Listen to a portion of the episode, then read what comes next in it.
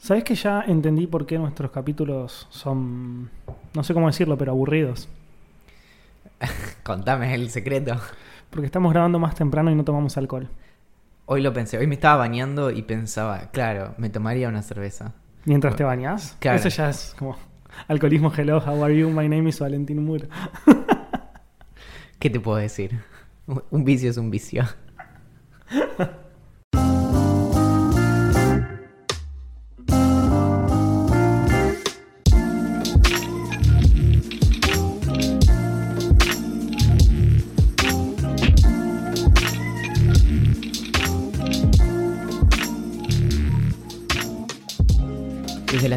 Una cueva, perdida en las profundidades de la línea D del subte porteño, llega Idea Millonaria, el peor uso imaginable para tus impuestos. Mi nombre es Valentín Muro, la versión en carne y hueso de los mismos tres acordes que tienen todas las canciones de Green Day, Blink 182 y Zoom 41. En esta oportunidad, y luego de un gran esfuerzo de producción, nos acompaña el Rómulo de este remo, el secreto de sus ojos, o más bien el secreto para no tener los ojos tan rojos luego de una noche de cerveza, música electrónica y Crash Royale. Es el Matías Martín de las Milanesas, el inexplicable Axel Marazzi en persona. Hola, amiguito, ¿cómo andas? Lo de Clash Royale se te ocurrió recién, ¿no? No, no te- no puedo contar mis secretos. Porque eh, eh, aclaro que mientras Valentín terminaba la presentación del podcast, yo me relajé eh, jugando una partida de Clash Royale. Que gané, obviamente, porque soy buenísimo. Pero que duró tres segundos. ¿Cuánto Sí, dura? viste que dura poquito. Duran entre 2 y 5, entre 3 y 5 Bueno, minutos, algo así. Yo te digo, yo cuando vos hablaste de eso eh, en esta temporada, no me acuerdo en qué episodio, me lo bajé.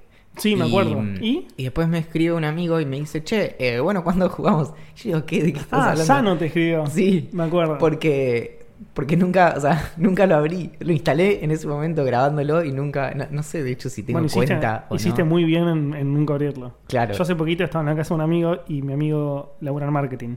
Y mientras él estaba cer- cerrando un laburo, eh, yo no tenía nada que hacer, entonces me puse a jugar y perdí un par de partidas seguidas.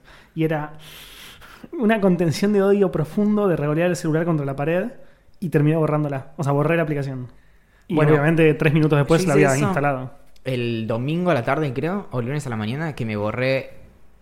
No Twitter, esa vez. Sí, y Twitter lo reinstalé ayer. Así que sí, me borré Twitter e Instagram del teléfono. Aplausos y ovación. Y es que antes lo hacía mucho más seguido. Antes lo hacía casi todo el tiempo, ¿entendés? Como lo usaba y lo terminaba de usar y la desinstalaba. Claro. Cosa de que la fricción para volver a usarlo luego. Total, realmente, o sea, no tiene sentido. O sea, tra- Es, muy factible instalar la app cada vez que la querés usar. Solo te agrega, no sé, dos minutos. Porque ¿Cuánto tarda? Como Sí, con no, Wi-Fi no. lo bajás en un segundo, iniciás sesión y ya estás. No tenés ningún problema con eso.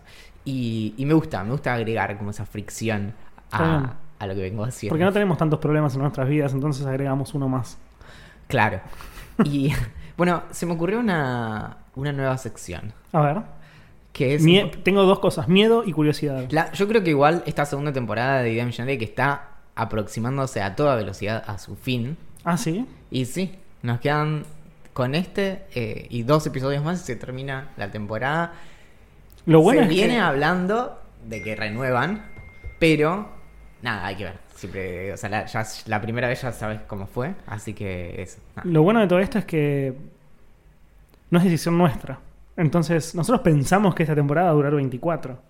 Pero mirá si dura 343. Es- O, claro, o 25 y nos queda una, una par y una impar. ah, No, sé, no me hagas pensar en eso. no, ya me puse, me agarró este como en los pelitos de los brazos. ¿viste? Bueno, y mm, el asunto es que en la primera temporada teníamos muchas más secciones. Esta segunda temporada fue como de mucha exploración, viajes, ¿no? Sí, Mucho sí, sí. viaje, grabar en, en otros lugares y demás. Aunque por eso fue la temporada anterior, ya no me acuerdo. Me gusta el que grabamos desde el baño, mientras hacíamos el segundo, Claro. al mismo tiempo, Y- eh, en, sí, un bar- en- en un baño de McDonald's. Claro, es Pero que- nadie lo sabe eso, me encantó. No, no, por eso. Bueno, lo único que ahí lamento el tema del bidet, pero bueno, muy bien. Bueno, eso es un gran debate. Yo no soy fan del bidet. Ya lo debatimos. Sí, Y yo bien. tampoco soy fan. Bien. Cuestión que se me ocurrió una sección que fuera algo así como todo lo que está bien, pero está mal y viceversa. Y la, idea es que, es que uno de los dos dice como, como la segunda parte, ¿entendés? Como todo lo que está bien, pero está mal. Ok, pero para que no lo estoy entendiendo. Por ejemplo, lo digo yo, todo lo que está bien pero está mal. Y viceversa. No entendía qué querías decir. Claro, bien, perfecto, me parece bueno, buenísimo. bueno, entonces se me ocurre, vos, no sé, que, que hay ciertas cosas que nosotros pensamos que están bien, pero en realidad están mal. Sí. Entonces, nada, que, que vos me contás algo que, que decís como, ah, está re bueno, pero en realidad no. ¿Y pero cómo es eso? ¿Cómo es No, eso? no sé, por ejemplo, como yo tengo un tema preparado, A ver. que es el asunto de la meditación y el mindfulness y demás, Ok. que ya lo debatimos alguna vez, pero estoy escribiendo una nota, seguro sale esta semana o la semana que viene, acerca de por qué eso no está tan piola como lo solemos eh, contar, ¿no? Me gusta. Entonces, no sé, vos podés hablar de otra cosa.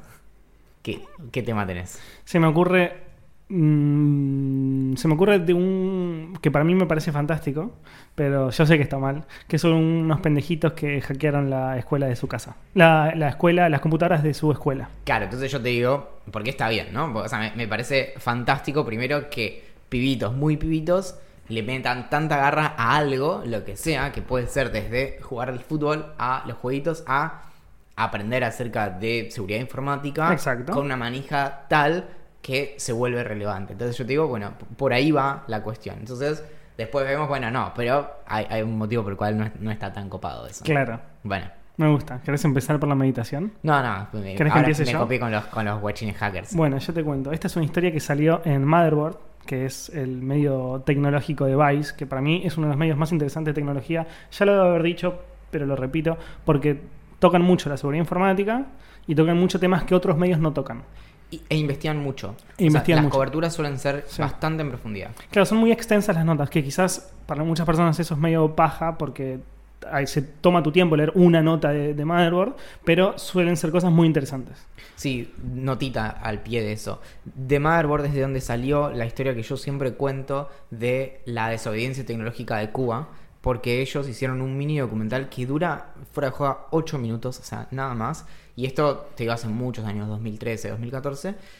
Y donde entrevistan a Ernesto Orosa, que es un cubano diseñador industrial, que habla acerca de cómo los cubanos se vieron forzados a, a inventar todo lo que usan por la escasez de recursos. Claro. Nada, y sacaron una historia así que nadie tenía, el tipo tenía editado el libro en francés, nada que ver.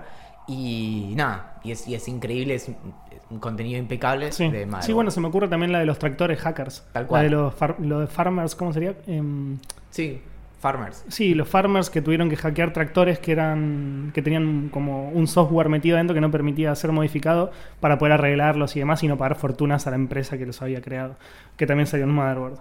Eh, bueno, esta historia es sobre dos chicos eh, que estaban por terminar la, la- la escuela, que tendrían alrededor de 16, creo que en Estados Unidos se termina un año, Mm. un año antes, eh, que hackearon las computadoras no solamente de su escuela, sino de todas las computadoras de su ciudad, que no la decían porque era en primera persona y no querían que se les pudra todo. Entonces, lo que pasó fue que eh, ellos en un primer momento se dieron cuenta que su maestra dejaba habitualmente la computadora eh, sin, sin desloguearse, es decir, la computadora abierta con, con- con su, con su usuario. Y dijeron, para, tenemos que hacer algo. El tema es que la mina, siempre que se va, espera que nos vayamos todos nosotros para irse. Y cuando cierra la puerta, nosotros no podemos volver a entrar al aula. Tienen que entrar porque está cerrada con una llave. Entonces queda la puerta cerrada, la compu desbloqueada, pero la puerta cerrada. Exacto. Sin Entonces, nadie adentro. entonces, ¿qué hicieron los pibes? Que yo acá dije, como, no pueden ser tan Pará, capos. este lo, lo puedo tratar de adivinar. Lo primero que pienso es. A ver. Se escondía Eh. alguien en un armario. No, pero no es, no, pero no es tan fácil igual, ¿eh? No es que la, la adivinas de toque. No, por eso. Pero te, A ver, te- no, te no. tiro- tengo dos, dos intentos más. Dale. La primera es, o sea, ¿qué haría yo en eso? Es, la primera es, me escondo. Sí. Lo primero que pienso a nivel como de análisis de riesgo y de como de adversario es la profesora quizás cuenta a los pibes, entonces se tienen que ser, entraron 18, tienen que salir 18, listo. Claro. Eso es lo primero que se me ocurre. Lo segundo es pongo algo para que la puerta no quede del todo bien trabada, que apare que tenga la apariencia de estar bloqueada, pero en realidad no lo esté. Bueno, va un poco por ahí, pero no va por ahí. Y la tercera, eh, cloroformo. Pero no, no, No, no. no, eso ya es Ok. muchísimo. No, lo que hicieron los pibes es esperaron que la profesora estuviera en otra clase y hackearon las, las cámaras de las cámaras IP, las cámaras IP de la escuela. Entonces lo que hicieron es hackean una, una, una cámara, miran a que estén saliendo todos los chicos. Entonces se acercan al aula esa, uno de los dos, y cuando la maestra sale, antes de que se cierre la puerta, hacen tipo tic, la tienen para que no se termine de cerrar. Parecía mi segunda opción. Parecía tu segunda claro, opción. En vez de poner un chicle al cerrar al coso, como Sí, en las sí, hicieron, la hicieron más- un poquito más difícil. Claro, eso es porque. Bueno, esto es típico de. De, película. No, y de. Claro, de, de análisis de seguridad en donde tenés que chequear. Que la puerta esté cerrada. Exacto. Sí, lo primero sería deslogueate. Es, es una pavada, pero por ejemplo en los edificios que suelen tener en los carteles que dicen como acompañá la puerta hasta el final. Sí. Que es muy común que los edificios por uso, frío, calor, viento, lo que sea, quede como entornada la puerta, pero no cierre. A veces pasa en el mío. Y justamente por eso, que vos lo sabés bien, y yo también, porque es algo que me enferma que me hace profundamente, es el ruido monstruoso ese que hace. Pero si vos sabés que suena durante más de 10 segundos, aunque estés subiendo la escalera o el ascensor, sabés que Claro. abierta, volvés y la cerrás. Bueno, los pibes finalmente terminaron entrando a la- a la- al aula donde estaba la computadora desbloqueada y instalaron un keylogger. ¿Por qué? Porque cuando esa computadora se bloquearon iban a tener más acceso. Y todas las veces hacer esta movida de la cámara IP y demás era imposible. Entonces instalaron un keylogger. Un keylogger, para quien no sepa, es un- una herramienta muy simple que lo que hace es capturar cada tecla que teclea el usuario. Es decir, si yo tecleo hola, ¿cómo estás? Se teclea todo con los espacios y demás. Y lo que hacía este keylogger, que era un poquitito más avanzado, era cada media hora lo enviaba a un correo, a un correo electrónico que ellos habían configurado. En mi época, los keyloggers se podían hacer, o sea, tenían, tenías un montón, pero tenías, lo primero era configurarles en el keylogger un servidor de correo, entonces te mandaba un mail cada media hora. Lo otro era que publique en un servidor FTP. Buenísimo. Entonces, básicamente, en términos llanos, significa que subía un archivo a internet A la nube. eh, Claro, y si iba subiendo uno cada media hora, uno distinto, o sea, se reseteaba Claro. y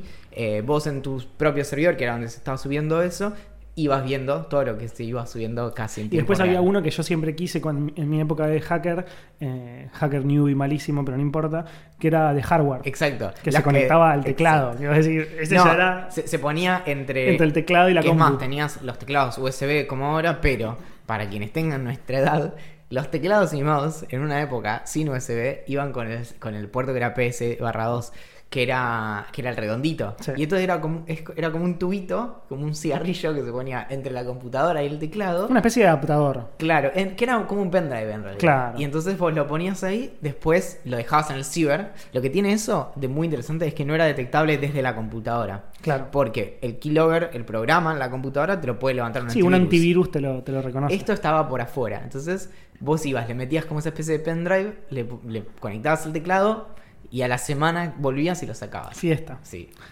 Bueno, los pibes estos pusieron un keylogger y Compremos uno, Axel. compramos uno y lo instalamos en la computadora del otro.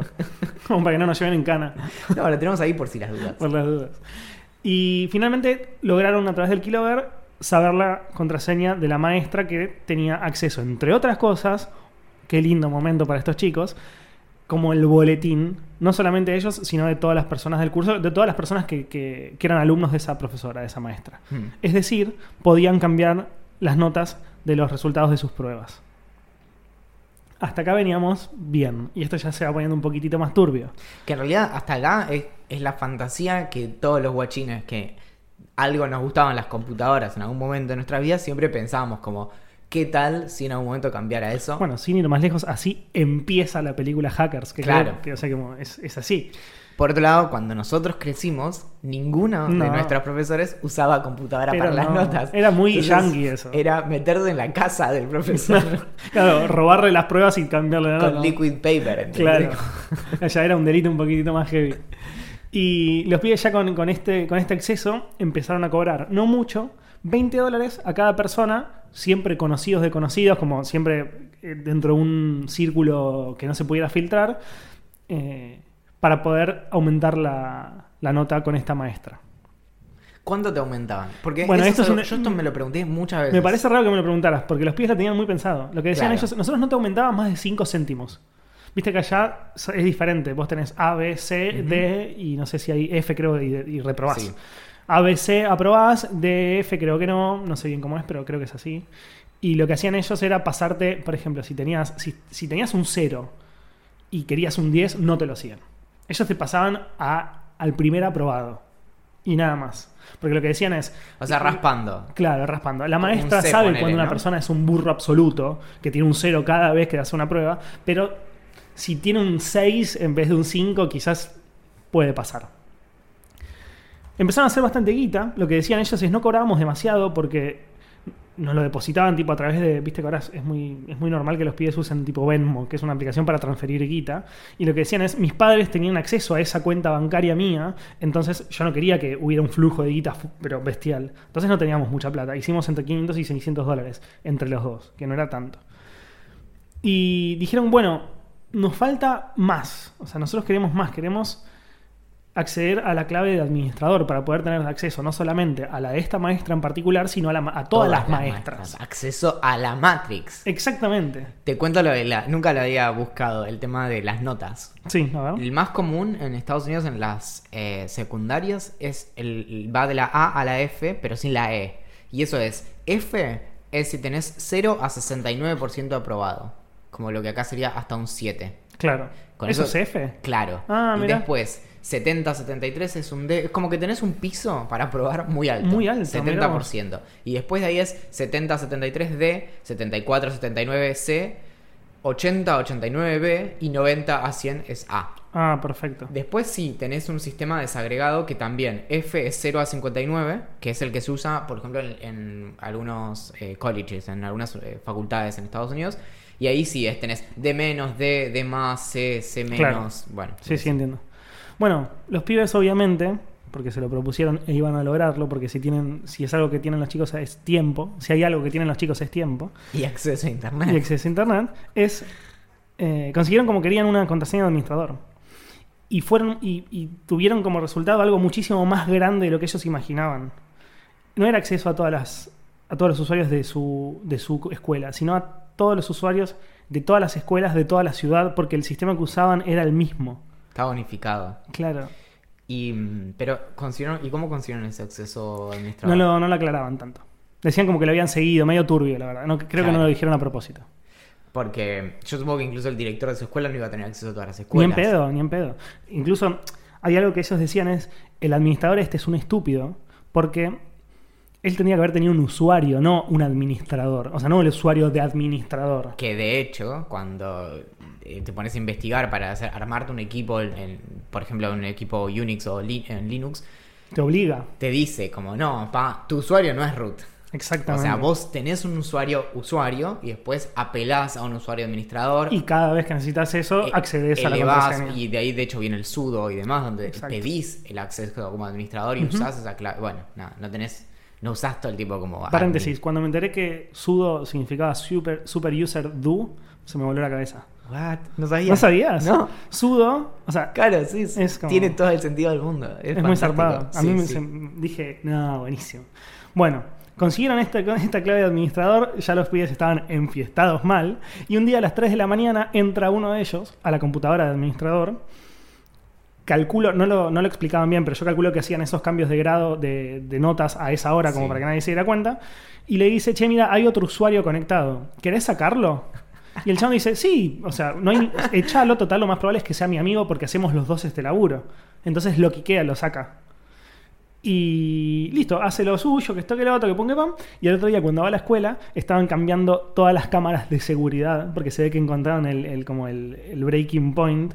Y, mm, y cambiaron todas las contraseñas de, de las computadoras también de la escuela y del sistema. Así que los chicos se quedaron afuera del sistema. Nunca supieron quién había sido, pero se quedaron sin acceso. ¿Pasa que la historia no termina con nadie en cana? ¡No! Es fantástico. Es fantástico. Eh, claro, claro, no, es buenísimo. Y el pibe, el pibe que escribía la nota, porque es una nota que después la voy a pasar en el, en el Instagram y en Twitter y demás, eh, es una nota en primera persona, dice, ahora yo estoy en la facultad y tranquilamente podría hacer lo mismo que hacía en la escuela, incluso ya tengo más conocimientos, decía, pero no lo voy a hacer porque el resultado que me puede generar a mí a largo plazo es muy grave en comparación a lo que me podía pasar en la escuela, que era un pibe. Eh, y tiene, día- tiene un poco de razón. Algún día te voy a contar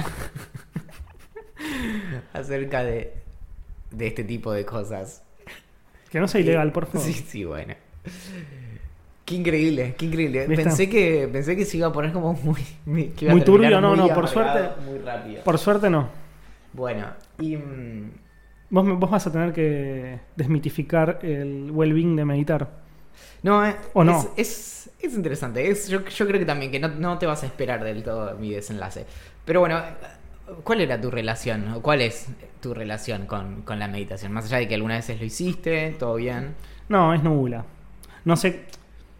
eh, má- más, allá de leer lo que, lo que se publica y demás, eh, no, no sé nada y no me sentí mejor haciéndolo dos veces como lo hice. Eh, no- Hoy que me contaste que como era 15 minutos de meditar, era como de Sí, hoy salió un artículo en un medio de, eh, de psicología que es bastante, como, no sé si prestigioso o importante, o no sé cuál es la palabra que le, que le cabe, que decía que 15 minutos de meditación eh, por día equivale a un día de vacaciones. O sea, como la paz mental que te genera es lo mismo que un día de vacaciones. O sea, No sé si, si vos medito meditas... ve- varias horas, me fui un mes a Bali. Claro. Estaría increíble. Claro, tendría que estar en las apps de meditación eso, ¿no? Yo desconfío un poco igual, pero bueno.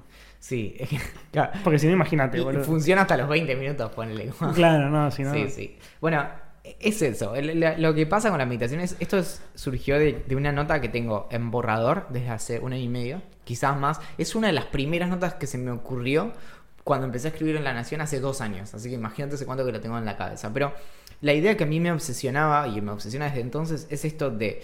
Nos pesa mucho estar conectados en general, como, como la, la carga mental que nos, que nos significa estar todo el tiempo conectados, y de repente como respuesta a eso es que se pone muy, pero muy de moda en los últimos 10 años el tema del mindfulness, que Sí. es básicamente el ejercicio de la atención. Y es el atender, el, el- el dejar, es- son ejercicios por lo general que tienen que ver sobre todo con respiración y con a qué le prestamos atención. Entonces no es poner la mente en blanco, que podríamos decir que, es, que no es posible, sino no prestarle atención a ciertas cosas. Entonces nos enfocamos, por ejemplo, en el peso que hace nuestro cuerpo sobre los dos cachetes de la cola y sobre cuál pesa más. Y vos decís, bueno, nada, y te enfocas en eso, o en la respiración de un agujerito de la nariz y así.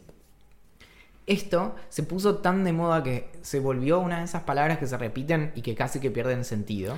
Bueno, ahora que estuve allá en Estados Unidos, vos lees mindfulness y well-being en todos lados. Tipo, vende muchísimo. Incluso algo que vos dijiste recién de lo de prestar atención a algunos detalles, me pasó a mí en, en la guía, como que la primera parte de la meditación de la aplicación que yo usé, que no me acuerdo bien cuál era, si era ¿Calm? Calm o si era Headspace. Headspace era la otra.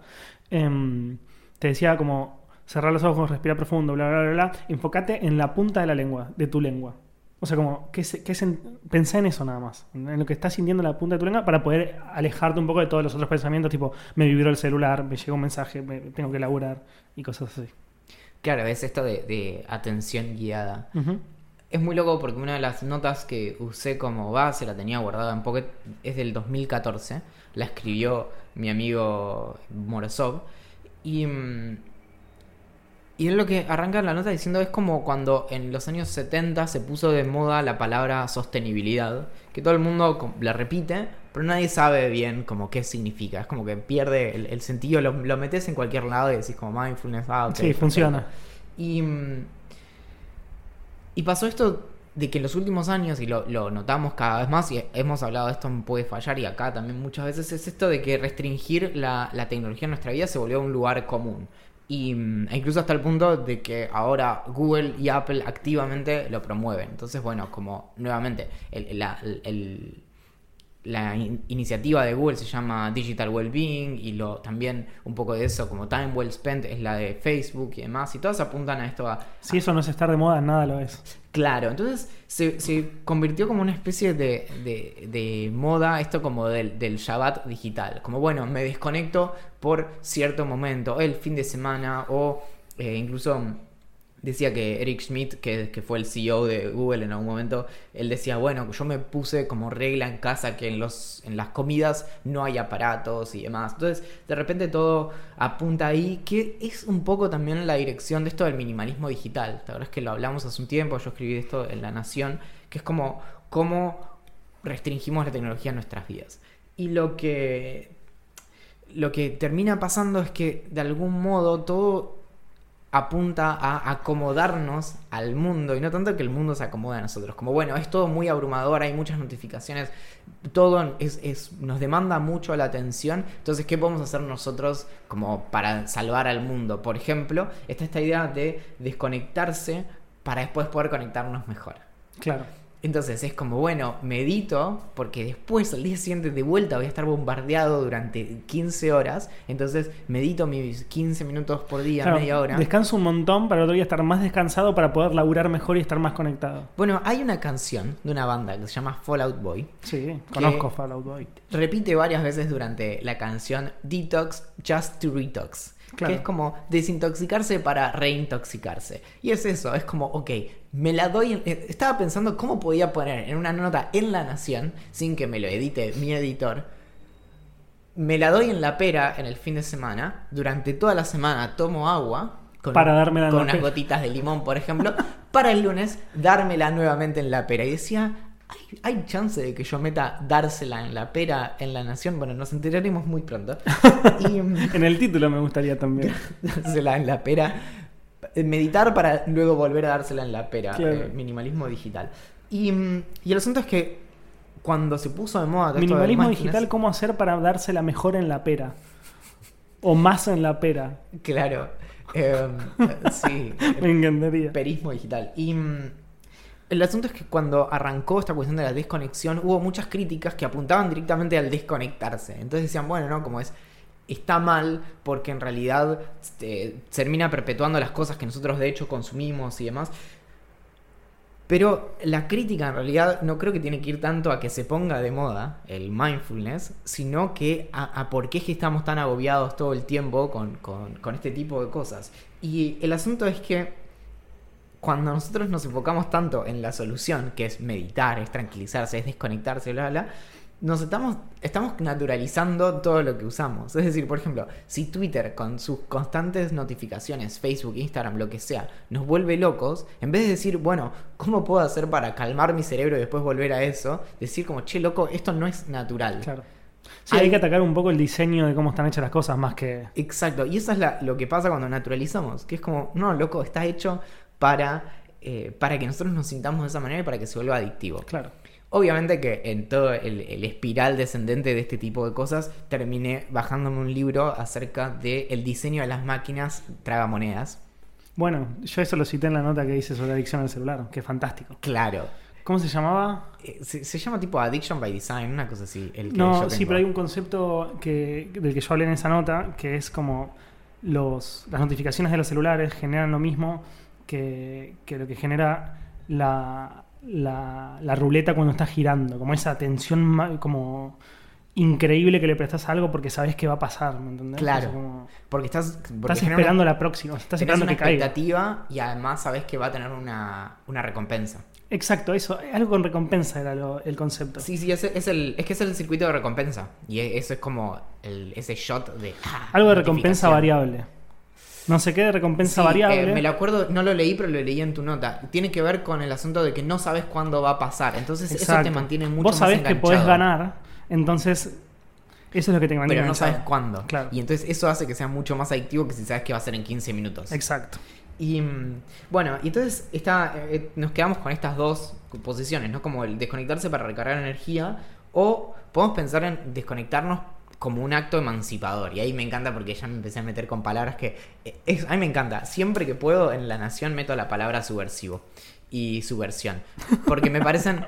Me parecen hermosas y además realmente tienen mucho que ver con esto, con la cuestión de, bueno, cómo, ¿Cómo me le hago el loco a Facebook, a Instagram, a Twitter o lo que sea? Y, Claro. y digo como, bueno, acá estoy yo con la rebelión de me desinstalé Twitter un rato para que no me lleguen notificaciones.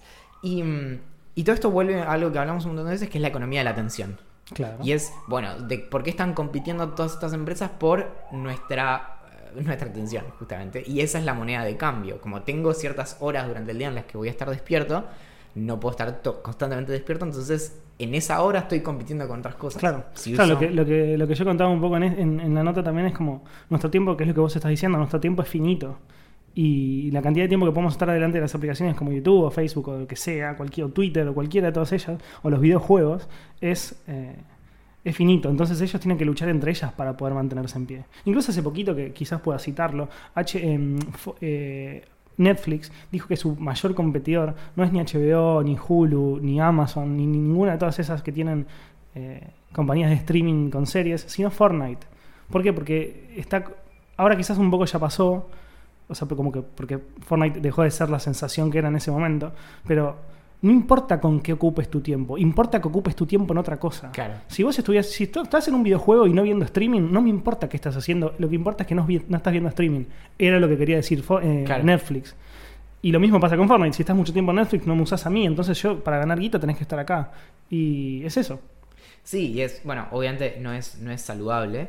Y, mm, y alrededor de todo eso es que empezó a darse esta cuestión como de, el- va- salieron varias notas que hablaban del Mac Mindfulness, que es como, bueno, empaquetamos esto que en realidad remite al budismo zen, que es justamente el mindfulness, el ejercicio de, de la atención plena y demás, en un paquete que nos sirve a todos. Y esto es la, la- la cuestión que creo que, que es central y que empecé a encontrar, porque obviamente después terminé leyendo acerca de esto con palabras que tuve que googlear varias veces para ver si tenían algún sentido. Que es que se da algo que es clave en todo esto, que también es la cuestión de hacia dónde orientamos nuestra responsabilidad y la responsabilidad externa. Entonces es como, bueno, si no tenemos éxito es porque no nos esforzamos lo suficiente, que es algo que a veces remite a la discusión acerca de la, de la meritocracia, por ejemplo. Y acá también es el autocuidado. Entonces, si nos sentimos mal es porque nosotros estamos meditando poco, no porque estamos usando una aplicación diseñada para Matarte, chuparte- claro, claro. chuparte el cerebro y Claro. escupírtelo y que vos después digas como, bueno, voy a meditar media hora si puedo volver de Claro. vuelta y, y recargo energías. Entonces se dan estas distintas cosas como el mindfulness en contra del hiperconsumismo, como bueno, cómo podemos bajar y eh, no definirnos a partir de lo que consumimos y demás, como pensar en qué es lo que realmente nosotros necesitamos. Y después el mindfulness en oposición a la presión por la productividad, que además que es, es algo que es fundamental al capitalismo y eso está bueno por todas las cosas que genera, pero al mismo tiempo, nada, te mata. No podemos seguir hablando. Hace poquito Elon Musk decía como, bueno, nada interesante pasó en el mundo hecho por personas que hayan trabajado 40 horas por semana. Como si vos querés hacer algo real, tenés que usar 80 horas por semana. Sí. Si haces los números no te cierran por ningún lado. Claro, tenés que vivir. Claro. Bueno, una de las cosas que se dice de Elon Musk es, el- es que el chabón se queda dormido en la empresa. Pero no, no dormido como, eh, permiso, me voy a tirar un ratito en el sillón como hacía Don Draper. El chabón se queda dormido en el escritorio cuando está charlando. Justamente por estos motivos. Claro, Como bueno. Lo supera por completo todo lo que está haciendo. Y, y la última es que, por ejemplo, leía sobre empresas en donde te ponen, te, te ponen mindfulness constantemente, pero además medio que te dicen como, te, pon- te agregan más sesiones de mindfulness justo antes de despedirte. ¿Qué hijos de...? Porque vos estás hecho una lechuguita, ¿me entendés? Entonces, no, atención plena, ok. Buscaré nuevos horizontes. No, monstruos. Y así. Entonces, el, el problema es que este mindfulness, que, que es la versión que nosotros de algún modo nos llega, que es la más fácil de consumir, tiene ese problema de que es muy fácil de consumir y está desacoplado de algo más. Entonces, de algún modo solo se enfoca en la práctica, que de por sí es súper interesante. Y de hecho, esto no quiero como que quede tapado por, por mis palabras, que es que el mindfulness es en gran parte medible y de hecho tiene efectos reales en el cerebro a tal punto de que hay casos en los que no es aconsejable. Es tan efectivo que hay casos en donde puede ser peligroso. Entonces Claro. necesitas un acompañamiento y hay, hay unas historias muy muy increíbles de personas a quienes les despertó traumas hacer mindfulness. Mirá vos. Porque efectivamente no es cualquier boludez. Claro. Y, mm, y el problema es- de todo esto es que algo que es crucial al mindfulness en su, en su idea original eh, del budismo es que el, el- el- re- remitía a dos prácticas. Que una es como la. Primero que mindfulness es, vino de una traducción de la palabra sati, que es esa atención. Y en un momento hubo una deci- decisión de cómo traducirla y se terminó pasando de la atención, que es una función, nosotros prestamos atención a algo, a mindfulness, que es esta como atención plena, pero que es un estado, es una cosa, es un algo. Entonces se pierde la cuestión de, de- del hacer, de qué es lo que estamos haciendo. Entonces el mindfulness distingue estas dos. Una es samasati, que es atención correcta, y el mika sati, que es atención incorrecta. O Mika o Mikcha, pero no sé cómo se pronuncia el- eh, esa palabra. Entonces, el problema de esto es que una de las cosas que, que te dice como el buen mindfulness es que vos no solo prestes atención a lo tuyo, a tu experiencia individual, sino que también pienses en todo lo que conecta con eso. Y, hay, y esto ya es lo último que, encontré y hasta ahí me quedé, son las ideas de una eh, filósofa que trabaja en Inglaterra, pero si no me equivoco es española o, catalana, que es eh, María Puy de la, de la Casa, que ella lo que dice es, ella habla de eh, lo que se llama conocimiento situado en filosofía, y lo que dice es que tenemos que reconocer las relaciones de poder de lo que hacemos. Entonces, para cerrar toda esta cuestión, el asunto es que las apps de mindfulness se enfocan solo en la cuestión de la práctica, de cómo podemos prestar atención y bajar acá, aquí y ahora y no estar pendientes de las notificaciones y demás, pero se pierde esta otra dimensión que es la de la atención con un fin moral, como de entender Claro. qué es todo lo que nos rodea y por qué es que efectivamente estamos distraídos, abrumados, ansiosos, deprimidos, solitarios, tristes, angustiados, Me etcétera. tiro por el balcón. Y sí, sí. Es- ese ruido que cayó y que, que sin- pareció un tomate explotando en el Creo- piso fue Axel. Creo que estaba a dos o tres palabras de que esto sí, sí, terminara. Como ya faltaba que dijera suicida directamente. Eh, entonces es eso, es como, cómo nos vemos conectados con el resto. Entonces, ¿cómo salvamos esto? Y para cerrar esta sección de todo lo que está bien, pero en realidad está mal, y viceversa, es que de algún modo como lo que tenemos que empezar a, a- a lo que tenemos que prestar la atención también en todo esto es no solo a cómo llegamos a- al estado en el que estamos y en, en el que nos sentimos ahora, sino también en cómo llegamos ahí. Obvio. Y que eso es algo que podemos cuestionar. Entonces, Sí, que se puede cambiar. Exacto. Y si la tecnología nos hace sentir para el traste con, con todas estas cuestiones, también podemos decir, che, loco, no es solo cuestión de que cada tanto yo medite un rato así no me hace tan mal todo, sino como, ¿por qué? ¿Por qué no las tenemos que bancar? Decime, Axel, ¿por qué? Buena pregunta, Valentín. Buena pregunta. Pará, tengo una buena noticia. A ver. Porque ya me estaba deprimiendo porque estaba pensando en Zuckerberg y todo el, y, y- y Jack y todos los capos de las empresas. Ah, para, paréntesis, pa- para terminar de verdad con esto. Viste que decías lo de la productividad y demás.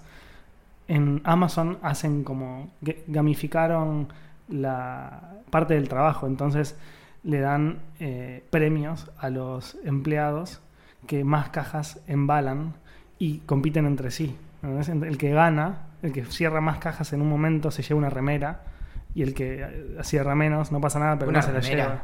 Sí, Yo son pensé que- unos lauchas. Yo pensé que a mí era el único que le gustaban las remeras No. corporativas. Imagínate, laburás para Amazon, salís y tenés una remera de Amazon y vas a tu casa y, dormís con una de Amazon y vas a un casamiento con una de Amazon. Pero si lo decís Amazon como si fuera algo terrible, pero en Google es lo mismo. Sí, es cierto. Si querés vivís con ropa marca Google. sí. Nada, es terrible. Bueno, ahora sí tengo una buena noticia, Valentín. Em, no fue de casualidad. Em, ¿Querés contar o querés que cuente sobre el acuerdo que hicimos con Penguin de manera ya oficial? No, no, yo tengo que recuperar el aliento y, y borrar algunas imágenes terribles de lo que acabo de contar. Está muy bien. Yo voy a tratar de borrarlas mientras hablo. Em, la última vez que hicimos, eh, la última vez, no, la primera vez que hicimos la idea millonaria en persona, lo que hicimos fue regalarle. Para, para, para. Sí, Me parece que mm, se merece una sección esto. me parece muy bien. Bueno, a ver. Acuerdos con empresas que están de acuerdo con bancar proyectos independientes de dos personas que hablan con dos micrófonos y hablan de libritos y otras cosas. Y viceversa. Ahí va, ahí va, sí. ¿Era Sí, me encanta, me ¿Era encanta. Toma esta remera. Bien. Bueno, formalmente hicimos un acuerdo con la gente de Penguin Random House, que fueron los que se coparon para darnos los libros que entregamos en la, en la juntada, en la primera juntada de Idea Millonaria. El invierno con mi generación de Mauro Libertela. Sí, que del cual vamos a hablar un poco ahora porque nos dieron la primera devolución. Si tienen devoluciones, vayan comentándonos qué nos pareció. Por más que no les haya gustado, está bueno que nos lo digan Y también. además se viene el, el examen sorpresa. Pero, bueno. Se viene el examen sorpresa porque somos profesores muy divertidos. Eh, bueno, hicimos un acuerdo formal con la gente de Penguin. Son. El, el acuerdo, obviamente, gira en torno al VIP y a quienes forman parte del Club del Libro Legrand. Hicimos el siguiente acuerdo que creo que les va a gustar mucho porque son fanáticos del audio, si no, no estarían escuchando esto. Un mes. Hay gente que me dice que lo lee Idea Millonaria. Ah, lo transcribe y después. Sí, la- sí. No, es que está pasando algo terrible. Hay kiosquitos en donde están vendiendo las transcripciones de Idea Millonaria. Me Olivia, encantaría. no, Olivia, la tendrías que haber visto el otro día. Olivia con los abogados viendo. No, quiere hacer allanamientos en todos lados, pero bueno, no se está pudiendo parar la circulación Me de. encantaría que pase eso de manera ilegal. Me encantaría. Bien. Bueno, entonces, Eh, el acuerdo. El acuerdo. El acuerdo es un audiolibro por mes y un, audioli- y un libro en papel el otro mes. Es decir, un mes libro en papel, otro mes audiolibre. Libro en papel, audiolibro. Libro en papel, audiolibro. Perfecto, ¿qué es un audiolibro? Un audiolibro, como lo dice su nombre, es un libro de ficción o de no ficción leído. Vos me estás diciendo que yo me siento, me pongo play 12 horas, ponele, Y te terminás con salgo el- del otro lado con un libro leído. Exactamente. Pones play y te escuchaste un capítulo de un libro. Pusiste play de nuevo y te escuchaste otros libros. Claro, en una hora, ponele, algo Exacto. así. Bien. Eh, así que nada, son muy buenas noticias. Estamos extremadamente contentos. A mí me gustan todas las editoriales que tienen un animal en el nombre. Como Penguin. Sí. Me parece fantástico. Eh, pueden seguir a la gente de, de Penguin Random House que se recoparon con nosotros en megustaleer.com.ar y en sus redes sociales que son me gusta leer arg, todo junto, ¿Con, ¿Con J o con G al final? con G de Argentina O de Graciela. o de Graciela. Muy bien. Pasamos a los mails. Dale, tenemos algunos de la semana pasada o de la anterior, de la anteanterior, no me acuerdo. Uno es de, de Nico Unger que nos cuenta que finalmente se puso al día. Me encanta porque hay muchas personas que los escriben como si, como si hubiera un problema, ¿no? Como me puse al día, como perdón, llegué acá, profe, hice la tarea. No nos escriban si no están al día porque se pudre la momia. Igual me divierte cuando nos escriben de algo que escucharon hace tres meses y digo, no, yo no me acuerdo qué dije. hace Yo no semana". dije eso. Entonces dice que se puso a escuchar todo y escuchó también los de Puede Fallar. No recibimos muchos mensajes de gente que se pone al día con placeres violentos. Ahí creo que hay un problema, pero es entendible. Y, mm, y dice, bueno, que tiene una idea, pero no es millonaria. Pero es algo como que puede soñar. Y dice que cuando va en tren o bondi siempre le da mucha curiosidad saber qué está escuchando la gente que anda con auriculares. Bien, a Él mí se- me pasa lo mismo. Él se la pasa escuchando podcast, entonces dice que quiere saber qué escucha la gente con la que viaja. Escuchan música, qué música, escuchan radio, podcast. ¿Estarán escuchando Idea Millonaria? Me muero si hay dos personas que escuchan Idea Millonaria en el mismo bondi. Bueno, el otro día nos contaron nuevamente la anécdota. Pará, tenemos que hacer una especie de seña como secreta. Como vos ves a alguien que está con auriculares, o el otro te mira y vos Claro. tenés, ay, no, es Y- muy difícil. Y te, y sí". te- y te rascas la nariz mientras estás mirando al otro? No, Si el otro se rasca la nariz, Haces la, haces la trompeta. Haces, claro, así como con la mano, pero sin, obviamente con carpa, ¿me entendés? O sea, como, haces con la mano como si fuera un puñito como medio abierto. claro. Como, ese es el símbolo de la trompeta. Habría que hacer otro tutorial para eso. Y mm, dice que bueno, que nada, que, que podrías descubrir cosas interesantes del mundo del audio y también sobre la gente y sus gustos. Si él inventa la telequinesis y no tiene problema en romper código de privacidad, que me avise que yo invierto. Bueno, pa, te digo, se puede invertir en idea millonaria, ¿no? Si entras en vip.ideamillonaria.com y nosotros tenemos de hecho un equipo de desarrollo. Tenemos eh, 3M en su momento identificó tres tipos distintos de inventores, los que eran muy amplios y tenían conocimiento de muchas cosas, los que eran súper enfocados láser y sabían como el tornillo, el tornillo, y los que en realidad no pinchaban ni cortaban, pero bueno, nosotros tenemos una distribución igual entre nuestros inventores, así que si quieren pueden invertir ahí. Y lo último que nos dice, y esto es para vos, dice, ¿qué tal si abrimos un subreddit que sea barra R barra idea? No, estoy- me emociono. me- para mí sería algo increíble. Im- im- Imagínate cuando hagamos un, un ama nosotros. Me, muel- me vuelvo loco. Uy, uy, uy. Bueno, tenemos otro correo de Fabio Emiliani que, que dice que nos escucha a partir de Nada Mejor que Hacer, que es el podcast de nuestros amigos Jess y Mariano, hace casi una semana. Y dice que les hace- le hacemos reír en la calle, en el colectivo, en el gimnasio. Me encantaría que alguien nos diga me accidenté. No, bueno, no sé si me encantaría, pero sería muy divertido que alguien diga como no, estaba haciendo pesas en el gimnasio, me empecé a reír. Me reí tanto que se me cayeron. Claro, y me quedé trabado el cuello abajo Claro. de. No sé cómo se llama eso, porque mi conocimiento del gimnasio quedó un poco Yo atrasado. tampoco lo sé. Y dice que cuando ve gente por la calle con, con auriculares riéndose, piensa que nos está escuchando. Me encanta. porque- ¿Viste? Hace falta el símbolo de idea millonaria. Así que bueno, nos agradece las, las recomendaciones. Dice que usted señame, señale, señame, se, Usted señálemelo. esa, que lo escribió raro y yo lo pronuncié raro. Y mm, nada, dice que se puso a escuchar el audiolibro, justamente de Waking Up de San Harris, que nosotros recomendamos hace bastante tiempo ya. Y dice que bueno, que no, no escuchó todos los episodios, que está haciendo tipo sándwich. Eso es un problema porque no, no vas a entender la trama de Idea Millonaria. Es como, no, no puedes ver Stranger Things y ir salteando, ¿ves? Acá creo que pasa lo mismo. Fabio, te mandamos un abrazo muy grande. Y el último es de Tomás Rosauer. Nos dice, nos pregunta cómo andamos y nos cuenta que terminó de leer finalmente el libro que, que, que nosotros regalamos en, en la idea millonaria en persona, que es un- El invierno con nuestra generación. Tomás es la, es la última incorporación al club de lectura del libro Legrand. Entonces le pasamos el libro y nos dijo, bueno, no- me- me- nos dijo algo que me puso extremadamente contento. Empezó el mail diciendo como, no sé leer libros y es algo que siempre tuve ganas de poder hacer. Siento que me voy perdiendo eh, de una porción fantástica de la vida y esa es una de las razones por las cuales decidí suscribirme a este segmento del VIP. Dice que le encantó el libro, que se quedó con muchas ganas de más y que capaz lo que más le gustó, que suena raro, pero que yo, este es mi comentario, no lo es en absoluto, dice que le, que le llamó mucha atención que fueran solo 80 páginas y eso lo ayudó a, leer, que no se sintió intimidado por el libro. El relato me pareció increíble, que suceda en Buenos Aires y poder visualizar los lugares, haber tenido experiencias similares. Eh, ellos tenían terraza, nosotros una calle cortada que da al río Tigre, entre otras cosas. Nos agradece y espera otra edición del Club de Lectura. Eh, lo que dice las páginas es algo que yo digo habitualmente. Eh, incluso lo recuerdo constantemente porque ahora estoy leyendo un libro de Alan Pauls que se llama El pasado, que tiene 600 páginas y es intimidante, muy intimidante. ¿Lo vas a terminar? Creo que sí porque es para el Club de Lectura. Para el No, viernes, no del- sábado. No, falta, faltan como dos semanas. Ah, ok. Eh, así que tengo tiempo.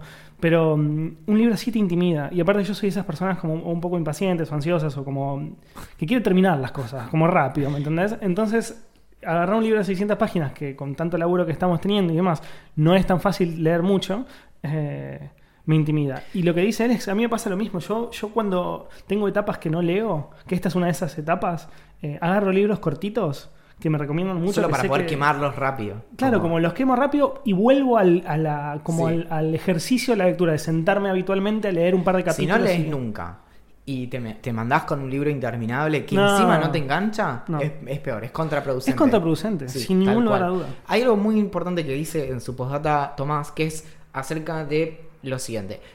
El VIP de Idea Millonaria tiene muchos escalones que llegan a su punto máximo, en donde recibís un podcast exclusivo de media hora, que es el, el después del show de Idea Millonaria, pero desde cualquiera de sus escalones recibís el mejor newsletter de los newsletters, que se llama Vino, que es el Very Ideante Newsletter Optativo, en donde cada semana nosotros enviamos una playlist de entre 8 y 10 canciones, por lo general 10 canciones, una semana Axel, una semana yo, que cargamos en Spotify con la mejor selección, mejor curada de eh, las mejores dos personas que conozco, que son Axel y que soy yo.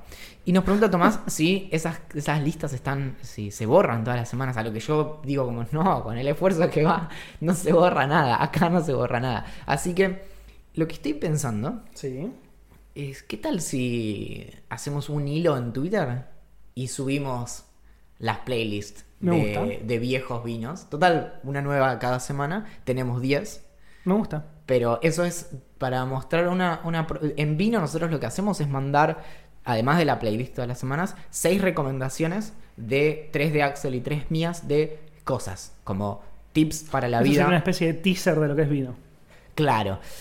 Tips para la vida, un libro que estoy leyendo, un libro que leí, un libro que no voy a leer, por ejemplo, una serie y así como qué cosa me cambió para siempre, no sé, cinco formas de deshacerse de un cuerpo, ese tipo de cosas que siempre es bueno tener en tu bandeja de entrada. Me gusta. Bueno, y ahora eh, yo diría que vayas sacando tu trompetita, o tu trompetota, como quieras llamar, de total es imaginaria, y mm, haz lo tuyo. Pregunta, Gram. Preguntas de Instagram. Bien. Consejos para abandonar la procrastinación. eh, nos dice, nos pregunta Alejo. Alejo Insuasti. Mira, el, consejo es agarrar la pala, en realidad. Una. No, no, no, no necesariamente la procrastinación viene. Soy experto en esto realmente. Hay una muy buena charla de un experto en procrastinación, eh, una charla TED que es muy muy buena. No la vi, la tengo pendiente porque, porque procrastiné. Pero mm, la clave es. ¿Qué? No, no sé, no sé cuál es la clave. Pero mm, la- Sentarte y es- hacer. Sí, y es hacerse. Yo te diría que si tenés una lista de 10 cosas, te hagas 5 primeras tareas que sean falsas directamente. O sea, descaradamente falsas. Como hacer una lista. Listo, lo tachás. Tachar un punto, lo tachás, ¿entendés? Bien. Ah, Y, y ahí entonces es como los libros largos. Usar la lapicera para si tachar vos, un punto. si vos te haces una lista que tiene ítems como recibirse, listo, ya está, no lo vas a cumplir Claro. nunca. Entonces a veces para la procrastinación es hacerse el café, listo, lo tacho. Leer un artículo, listo, lo tacho. Escribir un párrafo, una línea, ¿entendés? Claro. Y así, lo vas bajando y lo vas desgranando en cosas así. Si no, es, es inalcanzable. Bien. Nos preguntan, ya en mayúscula, nos dice Maxi Romero, ¿para cuándo un episodio con Ingrid y Mayra? Eh, es una buena pregunta. Sí. Podríamos hacerlo cuando ellas quieran. Sí, ese es Y igual, si lo podríamos grabar más tarde Sí, y, y con bebidas espirituosas. Sí, me gusta. ¿Cómo van los preparativos para el cumple de Valen? Pregunta Noe 2018. Pensá que este capítulo va a salir el día de tu cumpleaños. No, o sea, cuando no, este capítulo no. salga, nosotros vamos a estar alcoholizados en un bar. Sí, y yo voy a. Claro, yo ya voy a tener 30 años. Vamos a estar cantando el feliz cumpleaños en este mismo momento. Mamita, sí. Bueno, y vamos a estar respondiendo todas estas preguntas que tenemos acá. ¿Creen que es tarde para empezar un podcast? Nos pregunta Luxes02. Yo te diría, nunca es tarde. Pero por otro lado, si es tarde, nosotros llegamos re tarde. Claro. Como lo- Yo voy a decir dos cosas. Primero, un podcast no va a ser lo que te sale de la vida. Entonces lo vas a tener que hacer por placer. ¿En qué sentido? ¿Quién Monetariamente, en monetariamente. puede pensar que hacer un podcast No, te pero salva mucha la gente vida? piensa que, no sé, te haces un blog y eventualmente lo monetizás, te haces un podcast y lo monetizás y bla, bla, bla. No, no es tan simple, con nada que se haga como a pulmón. Entonces lo tenés que hacer primero que nada por placer. Si lo haces por placer, no, importa cuánto, cuándo llegue. O sea, nosotros no- lo hacemos, nos cagamos de risa, llegamos tarde y ya había una red de podcast gigante eh, en curso que era posta. Hay un montón de podcasts personales como el de los chicos de Nada Mejor que Hacer. Superficialmente, idea millonaria es igual a conservadora, de forma conservadora, 250.000 podcasts en el mundo. Claro. Fácil. Claro. 2 millones, no sé. Entonces Ahí- tenés que hacer algo que te cabe y, y medio que darle para adelante. Eventualmente si haces un producto que sea interesante tanto para vos como eh, para las personas más cercanas a vos, quizás porque nosotros hacíamos eso al principio. O sea, ¿qué te gustó? ¿Qué no te gustó de todo esto? Ahora tenemos reseñas de mucha gente que nos dicen como, che, háblame esto, háblame esto otro, nos hacen preguntas. Al principio no, hacíamos Y lo que, nos gustaba. que no funciona, ah, muchas veces es lo que más funciona. Y hay algo que es crucial también si quieres hacer un newsletter o, o casi cualquier cosa, es pensar en tu audiencia y, y aferrate a eso. Y no importa si son 15 personas, es eso, eso crece. Como lo importante es que esa audiencia le guste mucho lo que haces y la parte expansiva no tiene que ser tu primera idea. Porque si tenés algo muy expansivo pero con gusto a nada, es muy, es muy vulnerable. Entonces en cualquier momento puede venir otro y reemplazártelo. Sí, me parece bien. Santi, Santi Saez nos recomienda bandas. Lo cual no es una pregunta, pero me parece muy bien. Que son bandas mendocinas, porque nosotros hablamos mucho en un momento de bandas mendocinas. Nos recomienda eh, La Escandalosa Tripulación. ¿Conoces? No. Gauchitos Club, que tampoco lo conozco. No, guachitos. Guachitos. Ah, Guachitos Club. Aunque el otro también estaba bien. Me gusta mucho Gauchito- Gauchitos Club. Eh, que tampoco lo conozco. Y finalmente Perras on the Beach, que sí la conozco y es básicamente una de las bandas mendocinas más importantes del momento. Eh, junto a los chicos de Usted Señálemelo, que da la casualidad que los cantantes son hermanos. La última pregunta de Coti.sa, que voy a decir Coti Sociedad Anónima, dice, ¿cómo creen que se pueden hacer mejores las preguntas? Este tema me fascina. Estudiaste para eso, básicamente. No, pero antes de estudiar, cuando era, cuando era un guachito club, Un guachito. había leído un texto de, de, Eric, de Eric S. Raymond, que es, es conocido por haber escrito un texto que es Cómo convertirse en un hacker, que es también el, el escrito, el que escribió La Catedral y el Bazar. Y mm, es, tiene un texto que es Cómo hacer mejores preguntas. Mirá. Y es, aplica a internet, pero también para la vida. Una vez pensé en escribir esto para cómo funcionan las cosas, tipo cómo funcionan las buenas preguntas. Es un temazo, es un temazo. Cuestión que lo que dice es, una clave que a mí siempre me marcó es, cuando haces una pregunta, siempre hacela desde el haberlo intentado antes por tu propia cuenta. Entonces, Claro. el ejemplo en internet es muy claro. No me anda el celular es una pésima forma de arrancar algo. Como no me anda el celular, ¿cómo lo arreglo? No, no me ayuda. Ahora, si me decís, no me anda el celular, lo que está pasando es esto, lo prendo, ta, ta, ta, me describís qué me pasó. Después me decís, investigué estas cosas, encontré estas cosas, probé estas cosas y no funcionaron, listo, ya estamos trabajando juntos. Claro. En general, cuando encaramos hacer una pregunta, es desde dónde la estamos encarando es crucial. ¿Por qué me interesa la respuesta? Claro. ¿Y qué hice yo al respecto? Me interesa tal cosa. Bueno, ¿qué leí? ¿Qué busqué? Y demás. Si no, es esa cosa medio como perezosa. Como de, me quiero saber sobre autos, no sé nada. No, bueno. Sí, sí, sí, entiendo. Bueno, una de las cosas que me enseñaron en la, eh, cuando estaba estudiando periodismo en TEA, eh, y después te das cuenta mucho con la práctica, es que al menos cuando querés hablar y que una conversación se extienda y sea interesante y demás, es no hacer preguntas para sí o para, o para no. O, que no sean preguntas contundentes. Tipo, ¿te gusta ¿El dulce de leche? Sí, no, o sea, se terminó, listo, no hay nada más que te puedas explayar. Entonces, mientras más abierta sea la pregunta, con- que apelen a, la- a las experiencias de las personas, eh, son más interesantes. Claro. Eh, y finalmente nos preguntan, ¿dulce o salado? Nos lo pregunta Ariadna Ratti. Dulce y vos salado. Y s- yes, sí señor, exactamente. Pará, pero esto, esto era más interesante que ya en esta recta final de este episodio de Idea Millonaria pedimos recomendaciones para festejar mi cumpleaños. Ok, me gusta. Me gusta que las. Quiero que las evaluemos juntos. Nos dicen, por ejemplo. Timo Carbone nos dice hacer una cata de alfajores de primera, segunda y tercera marca, armar ranking y publicarlo. Me encanta, Es fantástico. me encanta. Juan Bautista nos dice birras y charlar sobre lo que sea por muchas horas. Es Sí, básicamente lo que claro. hacemos en Idea Millonaria es hace por defecto. 22 más 24 capítulos, Después- o sea, 46 capítulos. Emi Rico estaba muy inspirado. No mandó preguntas hoy, pero mandó muchas sugerencias. Se dice fiesta con barra de whisky y un DJ de la música que le gusta a Valen. Vos me llegas a poner una barra de whisky y en el lapso de 3 horas estoy bailando la música que le gusta a Valen. Es decir, imagínense. Yo creo que el, el festejo real va a ir en esa dirección. Les contaremos la semana que viene. Emi dice también pool party en pileta climatizada, super careta y millonario S.